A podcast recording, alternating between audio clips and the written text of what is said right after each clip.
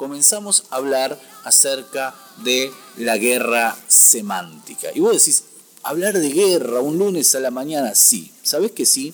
¿Sabés por qué? Porque a veces somos bastante pasivos y nos permitimos, nos damos los lujos de quedarnos de brazos cruzados mientras frente a nuestros ojos se destruyen los valores morales.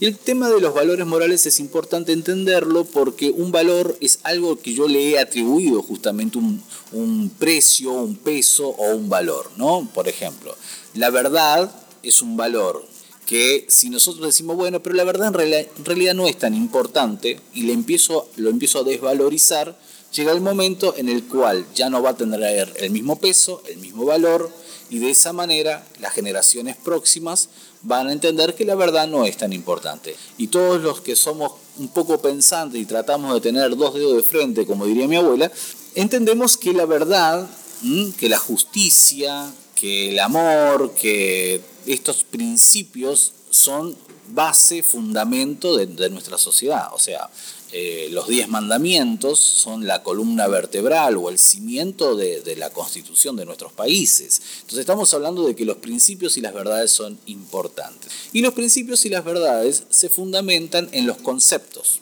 Y hoy voy a hablarte acerca de la guerra semántica porque hay una guerra en cuanto a los conceptos. Y para ponerte en perspectiva de lo que estoy hablando, te voy a definir la palabra semántica. lo semántico tiene que ver con esta parte de la lingüística que estudia el significado de las expresiones. ¿sí? Estudia el significado, lo que realmente significan las expresiones. Y en esta situación, hoy se está hablando acerca de una batalla cultural. Y Agustín Laje, alguien que es un politólogo y escritor muy interesante para, escuchar, para estudiar, para leer, contemporáneo y que, habla eh, a favor de, la, de la vida, de la familia. Bueno, él define básicamente esta batalla cultural como una forma de dominar a las personas de manera indirecta para que las mismas personas demanden los que los grupos minoritarios quieren, por ejemplo. ¿no? Yo, si pido socialismo a los gritos, por ahí podría ser juzgado y criticado. Pero si yo comienzo lentamente a incorporar por medio de las artes, por medio de la transformación del lenguaje, por medio de, de, los videojuegos, de la música y de todo lo que la gente consume, algunas ideas y algunos conceptos ya no voy a ser yo quien pida estas cosas, sino que las mismas personas pedirán. Y eso es lo que pasa, por ejemplo, con el aborto, lo que está pasando en algunos países con la eutanasia, lo que pasó en algún momento con el matrimonio igualitario, ¿no? Y lo que estamos viviendo en el mundo hoy es justamente esta transformación del significado de las expresiones. Y Laje dice que básicamente esto es como un marxismo cultural, donde siempre para que exista esta guerra tiene que haber un opresor y un oprimido. Entonces, por ejemplo, las mujeres son el grupo minoritario oprimido y los hombres son los opresores. Eso pasa, por ejemplo, entre los blancos y los negros. Los negros son los oprimidos, los blancos son los opresores. Los indígenas mm, y los eh, blancos de una nación, ellos son los opresores, los indígenas los oprimidos. Siempre hay un grupo minoritario. En algún momento, toda esta cuestión de la ideología de género también hizo que, por ejemplo, los, aquellas personas que tenían una inclinación, una orientación o una decisión por ser eh, homosexual, también eran el grupo minoritario y eran oprimidos por los heterosexuales o por el patriarcado o ese tipo de cosas que son para ellos el grupo opresor. Entonces, ¿cuál es la idea? Transformar los conceptos, transformar las ideas, transformar las denominaciones de ciertos conceptos y de ciertas palabras a tal punto de que la gente adopte estos nuevos significados y empiece ellos a pedir justamente a pedir que existan lo que estos grupos minoritarios quieren, como te decía, aborto y tantas otras cosas. Y hay alguien llamado Víctor Klemperer, que es un profesor de la Universidad Técnica de Dresde, que este hombre anotaba las palabras que escuchaba en los campos de concentración de los nazis, pero también de los judíos que estaban siendo eh, ahí encarcelados y de la población. Y este hombre se dio cuenta que llegaba un momento en que todos, judíos, alemanes, nazis, la sociedad común y corriente, tenían una única manera de hablar, mantenían los mismos conceptos. Y esto, dice Klemperer, que no era solamente lo que decía, por ejemplo, Hitler desde los micrófonos, sino lo que se repetía constantemente entre los soldados y que la población de los centros de, concentración tomaban como lenguaje propio. Este hombre escribió un libro llamado La lengua del tercer rey, apuntes de un filólogo, ¿no? Y es muy interesante porque este hombre dice que el lenguaje del nazismo, y este estudio que yo te estoy compartiendo hoy en palabras sencillas tiene que ver con cómo es el lenguaje del fascismo, tiene tres características. Es un lenguaje engañoso, sentimentalista y repetitivo. Es engañoso, es sentimentalista y es repetitivo. Entonces, cuando estas tres cosas se conjugan, yo puedo cambiar el significado de las palabras para que de esta manera la gente no lo sienta como algo que va en contra de su creencia, sino como una mejora, como algo que me lleva a progresar, a crecer como sociedad, pero no pierde las características de ser engañoso, sentimentalista y repetitivo. Por ejemplo, te doy un ejemplo que tengo aquí anotado, a la hora de cobrar impuestos, el nazismo no lo llamaba impuestos, sino lo llamaba caridad voluntaria de invierno. Entonces, era un impuesto, era una retención, pero no lo llamaban impuestos, lo llamaban que era una forma de tener caridad voluntaria para las crisis que producía el invierno. Entonces teníamos un lenguaje que era engañoso, sentimentalista, buscaba que yo me identificase o que me sintiese como involucrado emocionalmente en esto porque estaba haciendo caridad, y me lo repetían y me lo repetían y me lo repetían y me lo repetían de tantas veces que me lo terminaba creyendo. Y esto tiene que ver con esta idea que nosotros manejamos también los cristianos, que es que una mentira repetida mil veces se convierte también en una verdad. Y este hombre dice que una palabra o que las palabras son como pequeñas dosis de arsénico que se tragan y que cuyo efecto al principio no se nota, pero solo después se empieza a poner en marcha la toxicidad. Entonces nos vamos tragando palabras, y yo ahora te voy a dar una lista, ¿eh? ahora te voy a dar una lista para que vos entiendas, porque ¿sabes qué pasa? Que lo, esto lo empezamos a manejar todos y lo empezamos a decir y de repente se convierte en ley y como es ley vos tenés que decirlo así. Por ejemplo, ya no le decimos aborto, le decimos interrupción legal del embarazo. Y ahora todos decimos interrupción legal del embarazo. Y hay que llamarlo interrupción legal del embarazo. Pero todos sabemos que es un aborto y que no, tiene no es una interrupción del embarazo, sino es un asesinato. Y como le vamos cambiando el nombre a las cosas, empezamos a verlo ya mucho más suavizado y entonces vienen mensajes sentimentalistas, vienen ideas sentimentalistas y de repente eh, caemos en esta guerra semántica en la cual le vamos robando la fuerza de las palabras, la fuerza y el significado de las palabras de tal manera, de tal manera que empezamos a perder fortaleza, ¿no? Eh, hay un poeta llamado Leopoldo Marshall que afirmó, no olvides que cuando se elige un nombre, se elige un destino, ¿no? Cuando yo elijo un nombre, elijo un destino para eso. Cuando yo le llamaba aborto a algo y ahora le tengo que llamar interrupción legal del embarazo, le estoy cambiando el destino. Ya no es el homicidio, ya no es el asesinato de una vida por nacer, es una interrupción y empezamos, es el cuerpo de la mujer, es la decisión, y de esta manera, con un lenguaje engañoso, sentimentalista y repetitivo constantemente, lo que vamos a lograr es empezar a aceptarlo.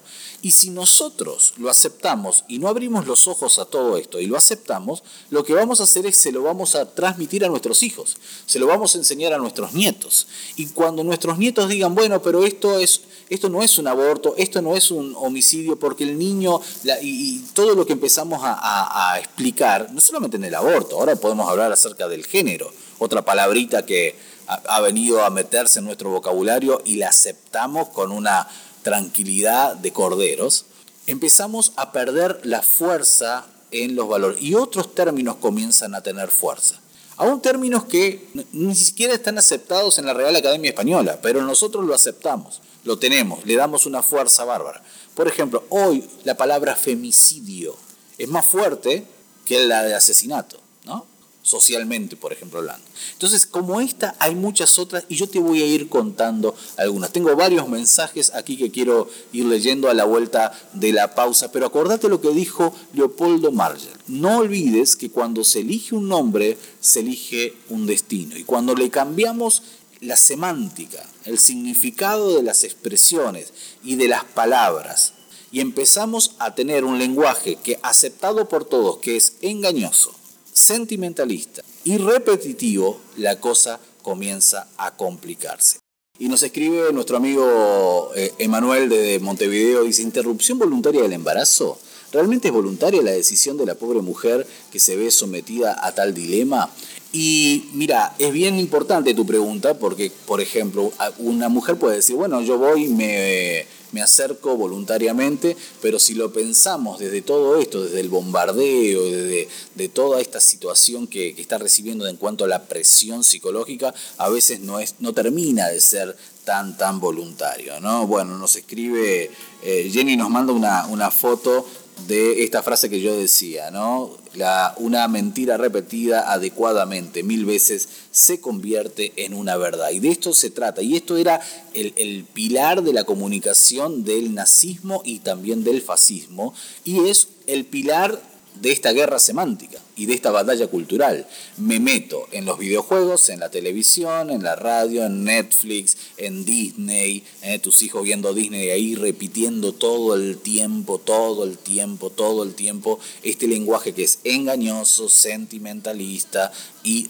repetitivo. Y yo te decía, por ejemplo, te daba un ejemplo, ¿no? De palabras que han cambiado su significado y que detrás de este concepto del engaño, pero del sentimentalismo, uno las va aceptando, ¿no?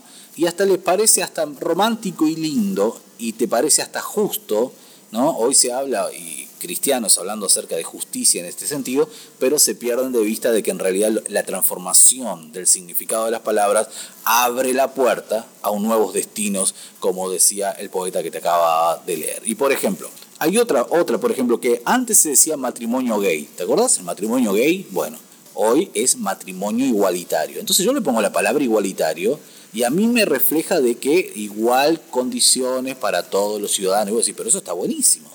Claro, pero el problema es que está asociado con la palabra matrimonio. Entonces, tu matrimonio, de acuerdo a los principios bíblicos, de acuerdo a la ética y moral judio-cristiana, ya está a la par de alguien que decide tener un matrimonio con una persona del mismo sexo. Y voy a decir, bueno, cada uno haga lo que quiere, bueno, y empezamos a aceptar todo este tipo de cosas que si nosotros, señores, no tenemos una postura y una posición y como que decimos, bueno, yo tengo otras preocupaciones, tus hijos y tus nietos son los que van a cosechar esta negligencia. ¿no? Otra, otro ejemplo, por ejemplo, la eutanasia.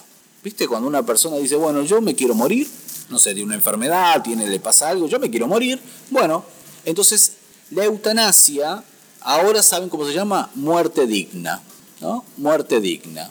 Y esto abre un campo nuevo. Yo estaba leyendo un artículo en el día de ayer sobre Canadá, donde a gente que está, sí, citando una enfermedad, pero que está en estado de pobreza, donde depende del gobierno para, para subsistir, para que le dé un techo, comida, asistencia médica, hay dos casos de personas que dicen yo no quiero seguir viviendo y entonces hoy hay un informe muy fuerte que trajo una polémica bárbara sobre la muerte digna a gente pobre. Entonces algunos periodistas diciendo, bueno, Canadá va a eliminar la pobreza a través de la eutanasia. Entonces, ya no se llama eutanasia, se llama muerte digna. Y es muy, muy interesante esto, ¿no? Porque detrás de... Entonces a vos te dice, bueno, muerte digna y bueno, la persona decide... Eh, no querer vivir más y mejor antes de vivir así no es, no es buena calidad de vida, pero nos olvidamos de un principio que como cristianos manejamos, que es la vida la da y la quita el Señor, no las personas. ¿no?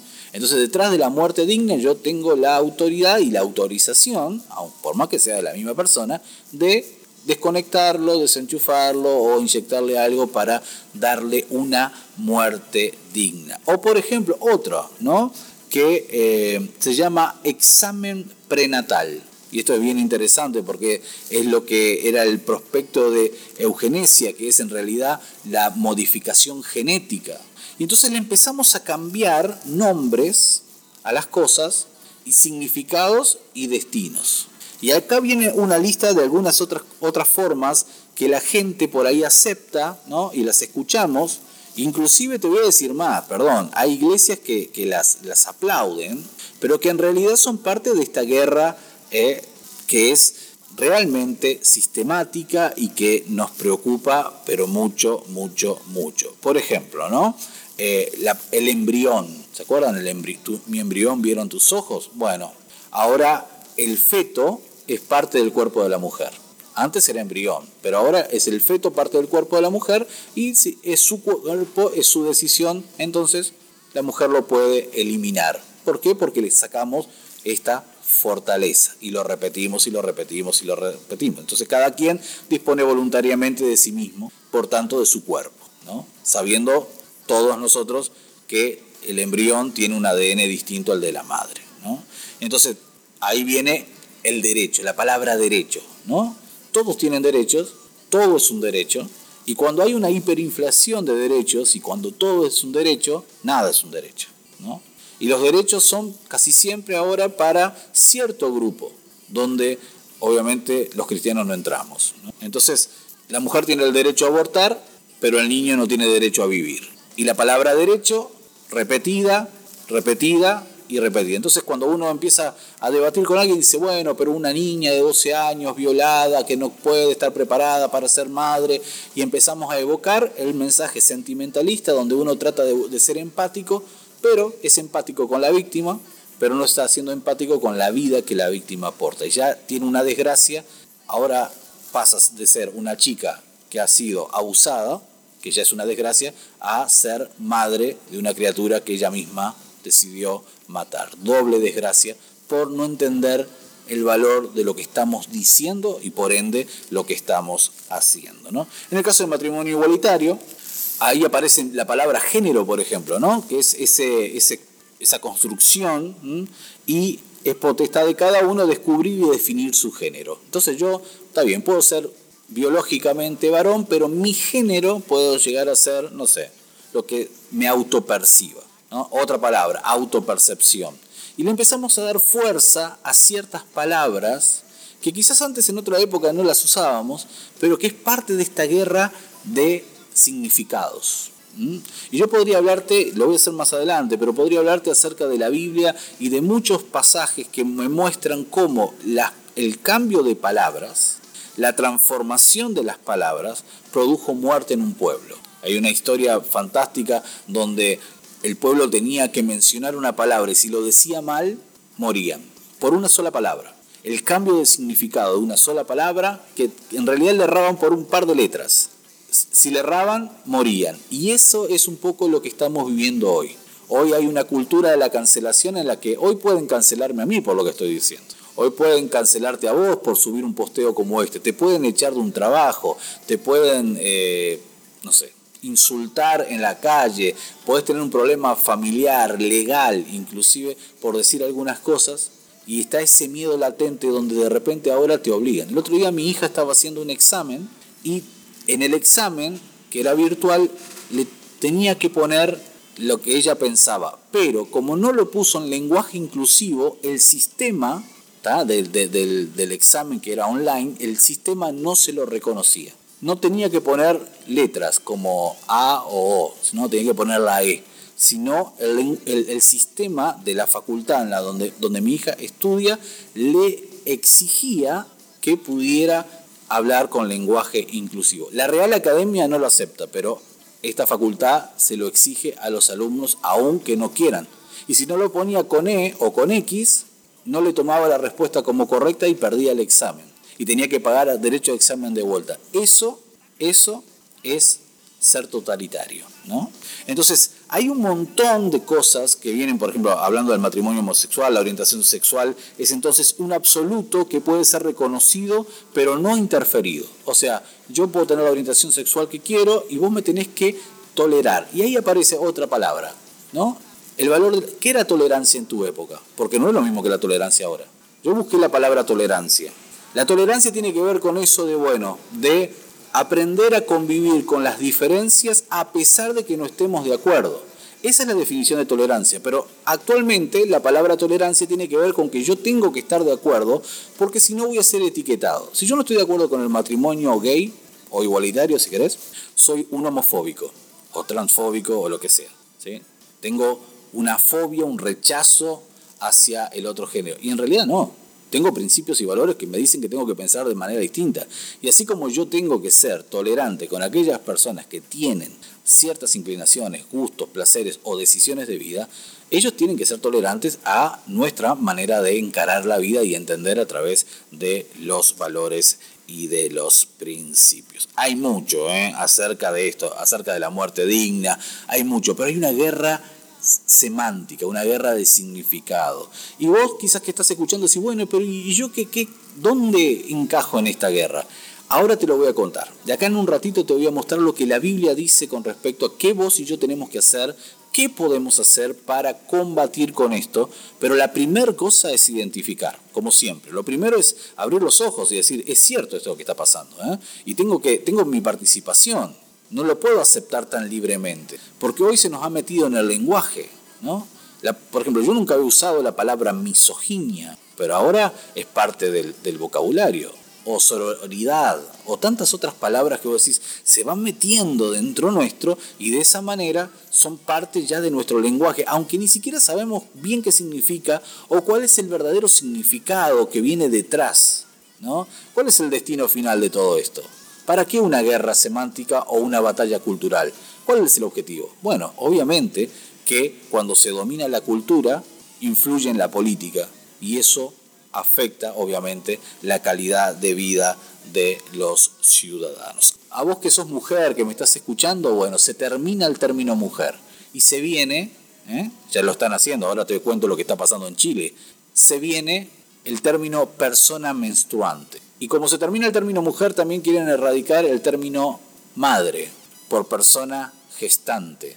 Y de esa manera vamos perdiendo protagonismo y la familia está siendo afectada. ¿Y qué mejor estrategia que por medio de un lenguaje que es engañoso, sentimentalista y repetido. Hay personas que nos vienen escribiendo y dicen, yo nunca había pensado esto de esta manera. Bueno, es importante que lo pensemos y que lo meditemos, sobre todo para que cuando estés con tus hijos frente a la tele y te vengan un bombardeo sobre diferentes términos, vos puedas pararte y decir, bueno, bueno, pero pará, para nosotros hemos tomado una decisión que es pensar, actuar y seguir los pensamientos de Jesús. Y de esta manera, entonces, tenemos que cernir, ¿no? Como un gran colador, siempre te digo, como un gran colador, decir, bueno, esto entra y esto no entra, ¿no?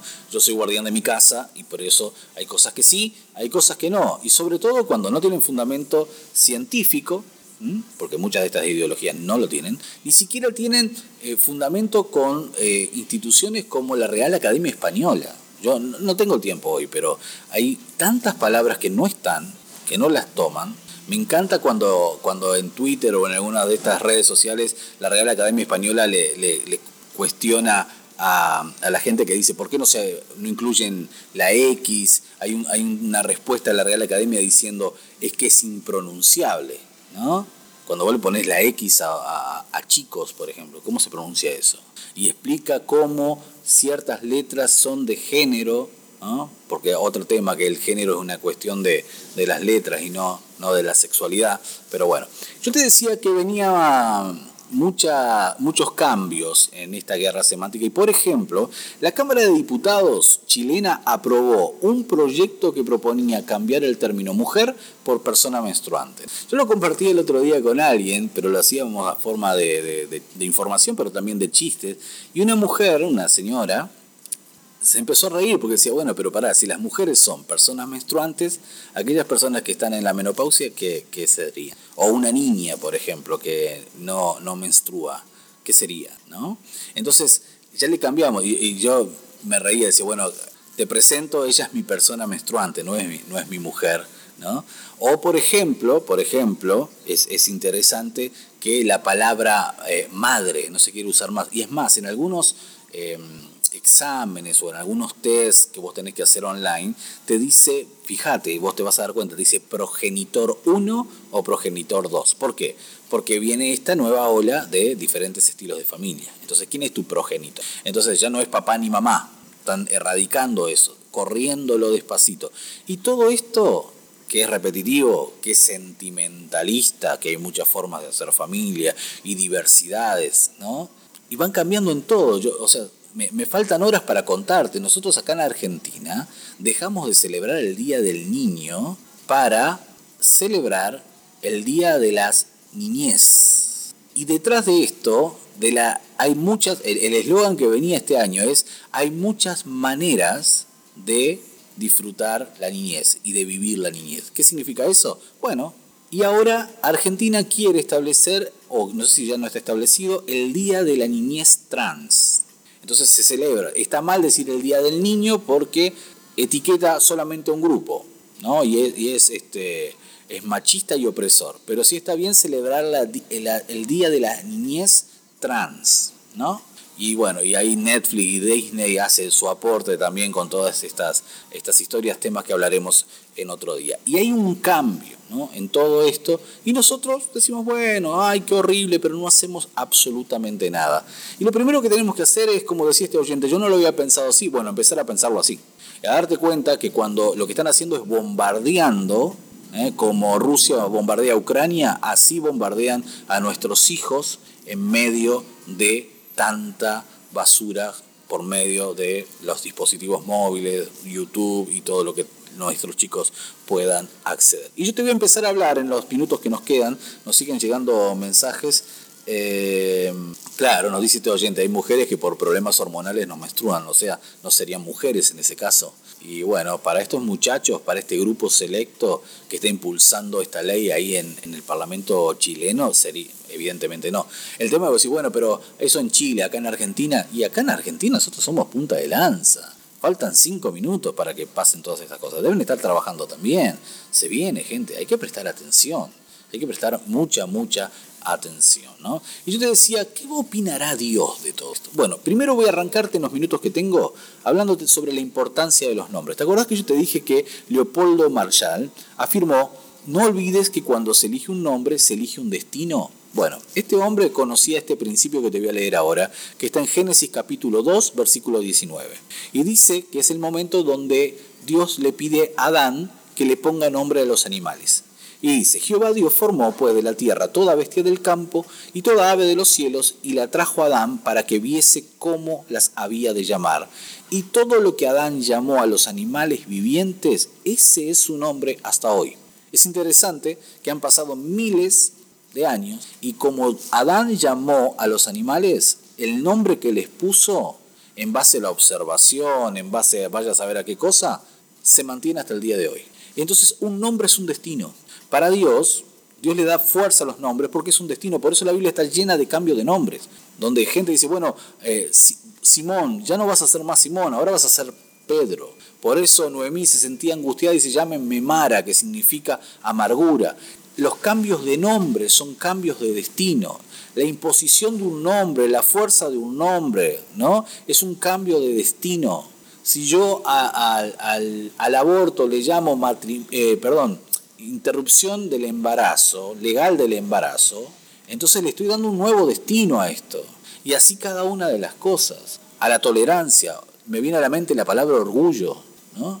Hoy la palabra orgullo está asociada a ciertos eh, sectores. Hay, hay movimientos del orgullo, hay marchas del orgullo, hay día del orgullo. ¿no?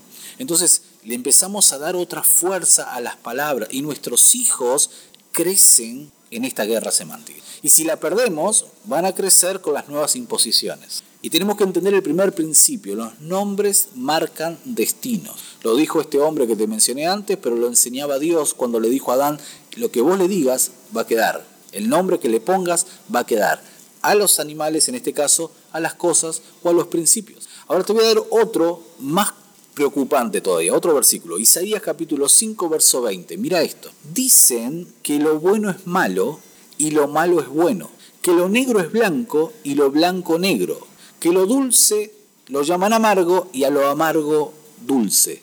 Isaías 5:20. Lo que estaba mal antes ahora no está tan mal, ¿no?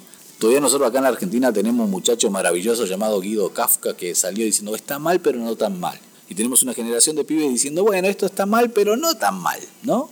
Y entonces lo que antes era malo ahora se llama bueno. Pero lo que antes era bueno ahora se llama malo. Y lo que antes estaba amargo ahora es dulce. Y lo que antes era dulce ahora es amargo. Y eso es un cambio en la escala de valores, un cambio de nombre, un cambio de significado. Si yo a lo que estaba mal le llamo bien, y a lo que estaba bien le llamo mal, tergiverso las cosas de tal manera en que la escala de valores se mueve. Y ya no vivimos de acuerdo a los principios de Dios, sino que caminamos de acuerdo a lo que cada uno percibe de lo que está bien y lo que está mal. ¿Y sabes la cantidad de cristianos que viven así, que llenan nuestras iglesias, que caminan por ahí diciendo, bueno, pero la verdad es relativa, esa es tu verdad? No, señores, la verdad no es relativa, la verdad es absoluta. No existe la verdad relativa. Los hechos son hechos. Lo que pasa es que como todos opinamos, todos tenemos algo que decir, y entonces nuestros hijos crecen, caminan de esta manera. Entonces dice Isaías 5:20, a lo bueno le llaman malo. Y entonces ahí es donde nosotros tenemos que volver a ajustar nuestra mente a la palabra de Dios y llamarle bueno a lo que Dios le llama bueno y malo a lo que Dios le llama malo. Hay cosas a las que Dios le llama pecado, gente. Es pecado. Esa es una palabra que se está erradicando. Ya no se habla más sobre pecado, ni infierno, ni cruz, ni arrepentimiento. ¿Eh? Acá se habla sobre gracia, perdón, misericordia, aceptación. Sí, pero no hay misericordia sin arrepentimiento. No hay gracia sin cruz. No hay cristianismo sin quebrantamiento. Entonces le empezamos a dar, le llamamos a lo bueno malo y a lo malo bueno. Como dice Isaías 5:20. A lo que era negro blanco y a lo blanco negro. A lo dulce amargo, a lo amargo dulce. Al, asesinato le llamamos de otra manera, ¿no? Interrupción legal del embarazo. Aborto seguro y gratuito. Y así vamos cambiando los conceptos y los principios. Y tengo un pasaje más para darte. Proverbios 23:10 dice lo siguiente. No traspases el lindero antiguo. Hay límites que nuestros padres han establecido. Hay límites que Dios ha establecido por medio de la boca de nuestros padres. y no solamente hablo de los padres, de los físicos que vos y yo tenemos, sino los de la patria, por ejemplo. Los que hicieron, los que establecieron normas, los que trajeron eh, los mandamientos de la palabra del Señor para fortalecer la constitución. No traspasemos esto. Porque si traspasamos los límites, vamos a llegar a tener consecuencias serias y devastadoras. Somos parte de una guerra semántica y tenemos que aprender a ponerle nombre a las cosas y defender lo que creemos. Y si estamos convencidos de que Jesucristo es el camino, la verdad y la vida, tenemos que ser hombres y mujeres que conocen bien la palabra del Señor y que la defienden y que saben y que le pueden enseñar a sus hijos, esto sí, esto no. Bueno, pero todos lo hacen. No, no todos lo hacen. No todos lo hacen. Esa es un poco la conversación del Espíritu Santo con el profeta todos doblaron las rodillas. No, no, no, no todos doblaron las rodillas. Hay 400 hombres como vos que todavía no lo hicieron. Hay mucha gente que sigue viviendo de acuerdo a lo que Dios establece. Son los menos, sí. Están ocultos, sí. No tienen los micrófonos abiertos, sí. No tienen millones de seguidores. Es verdad. Lamentablemente lo malo cautiva mucho más que las buenas cosas. Pero eso no quita de que exista un montón de gente que quiere vivir de acuerdo a la palabra del Señor. Y vos y yo no podemos traspasar los límites que Dios estableció. Si Dios dijo que algo estaba mal, está mal. Y lo que Dios dijo que estaba mal es por la eternidad. No cambia, no tiene sombra de variación. Si algo Dios dijo que era bueno, por ejemplo, Dios dijo que el hombre no era bueno que el hombre estuviera solo. Entonces, no me digas que la soledad es buena porque Dios dijo otra cosa. No me digas que el matrimonio igualitario es bueno y que es un avance de la sociedad, porque Dios dijo otra cosa. Y vos me podés decir, bueno, yo no creo en Dios, bueno, está perfecto, pero yo que sí creo en Dios y que quiero vivir de acuerdo a lo que la palabra del Señor dice, lo que tengo que hacer es ajustarme. Nada más que eso. Y ya finalizando, Proverbios capítulo 3, versículo 3 dice así, no te apartes, no te apartes nunca del amor y de la verdad llévalos atados a tu cuello como si fueran un collar y escríbelo en lo profundo de tu corazón. No te apartes de la verdad. Del amor, sí, pero también de la verdad, porque el amor y la verdad van de la mano. Yo porque amo a mi hijo, tengo que decirle la verdad. No puedo decir, ah, te amo, haz lo que quieras y yo no te voy a traumar. No, señores, hay que decirles la verdad. Hay que hablarles de las cosas como son.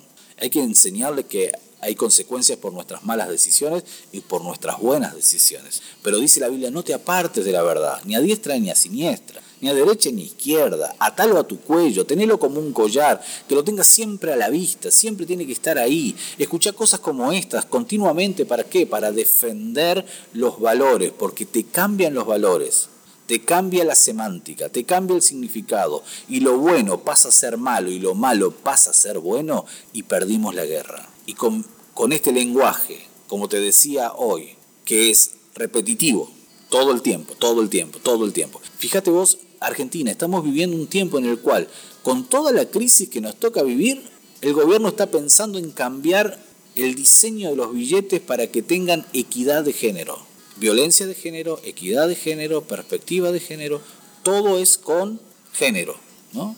Entonces estamos siendo bombardeados con un lenguaje que es repetitivo, que es sentimentalista porque viene detrás de la palabra inclusión. ¿Y quién va a ponerse a la palabra inclusión? Pero no es inclusión. La verdadera inclusión piensa en aquellos que sufren algún tipo de discapacidad, en aquellos que no tienen los mismos recursos. No es, no es inclusivo decir que alguien que tenga una orientación sexual distinta tenga más posibilidades de conseguir un trabajo porque existe el cupo trans dentro de ciertos ámbitos del Estado. Eso no es inclusivo. Vos no entras ahí por tus méritos, ni por tu estudio, ni por tu capacidad, sino simplemente por tener cierta orientación sexual. Entonces, ¿dónde está la inclusión? Pero detrás de esas palabras, nosotros compramos ideas y como no las pensamos, caemos presa de esta batalla cultural y de esta guerra semántica. Hoy estamos hablando de, justamente de esto, de la guerra semántica en la cual estamos inmersos, estamos adentro y tenemos que hacer algo para defender.